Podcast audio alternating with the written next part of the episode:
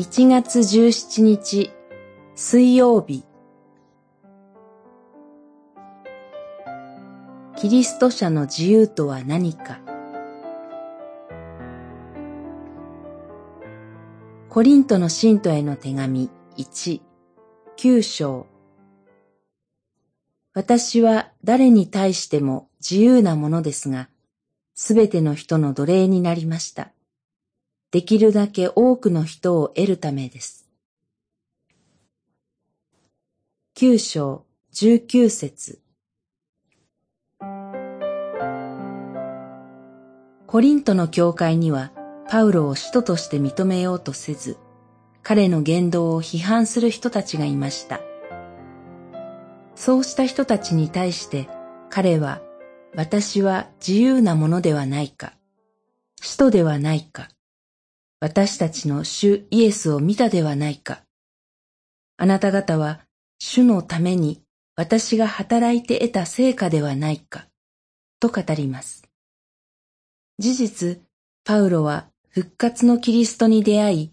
キリスト者を迫害する者からキリストの福音を述べ伝えるものとされたのです。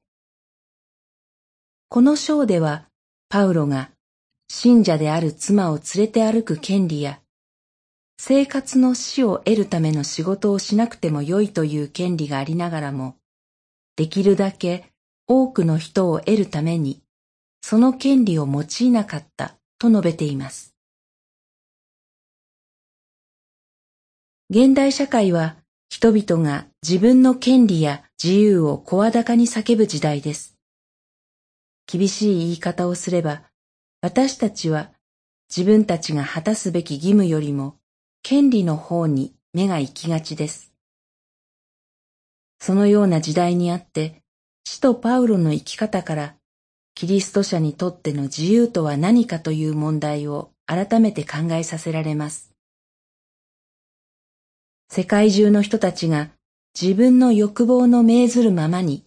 自由に振る舞ったら、私たちの生きる世界は自由な世界とは程遠いものになります。自分が神のようになろうという思い上がりを捨てて、真実に神を神とする生き方の中に真の自由はあるのです。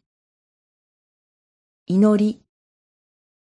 真の自由をもたらす神と共に生きることができますように。